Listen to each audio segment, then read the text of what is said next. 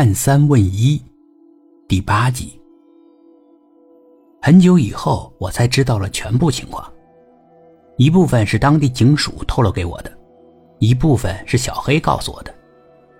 事情大概是这样的：我那个女友根本就不是什么学生，她已经那三十几岁了。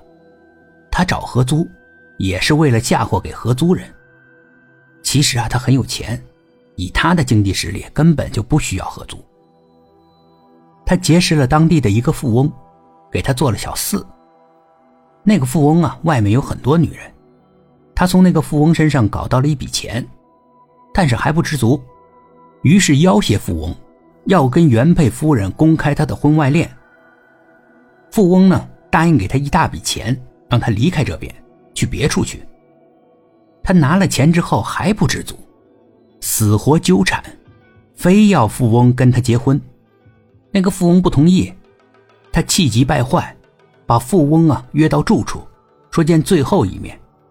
最终他下迷药迷倒了富翁，杀了他，藏在了床下。然后叫我回去，就是要嫁祸给我。我那女友，则已经逃走了。这个案子后来处理的很麻烦。因为我那女友不知道去了哪里，她的身份全都是假的。她逃走的时候用了另外的身份，而且不是从正规渠道逃走的。当地警署唯一能抓住的线索就是我。好在那一天我没有回住处，住在了小黑的庙里。小黑的家人给我做了不在场的证明。这件事情我不敢让父母知道，学校方面呢也出面积极协调。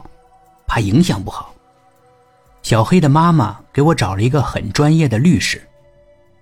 后来总算是处理完了。小黑对我说：“你那女友和这个富商前世是冤家夫妻，这个富商前世是他的妻子。你那个女友前世是男子，捡了家里的一大笔钱，杀了丈夫，然后和人私奔了。所以在这一世。”你这女友不远万里来到这里，就是为了报复他。我虽然是不相信小黑说的，但是很感激他的家人为我做的这些。除夕本来我应该被羁押的，但小黑的家人设法把我保出来，到他家去过的除夕。还有很多其他的事情让我无法忘记，我不知道该如何感谢。之后我课余有时间。就会到他的庙里做义工，我想拜一拜他庙里的神，也算是表示对他和他家人的感谢。但他说不可以，他说我不可以拜那神，还告诫我，以后如果进了其他的庙，也不可以随便拜。我问为什么，他说不能说。那双鞋后来我买给他了，他很激动。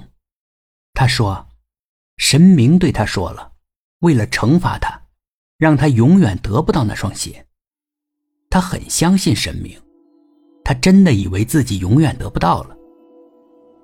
可惜的是，很快我的学期结束了，我该回去了。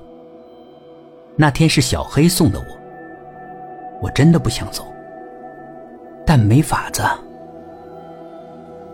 传说。”有些女人，男人会在心里面永远给她留一个位置。对于我，小黑就是那样的女人。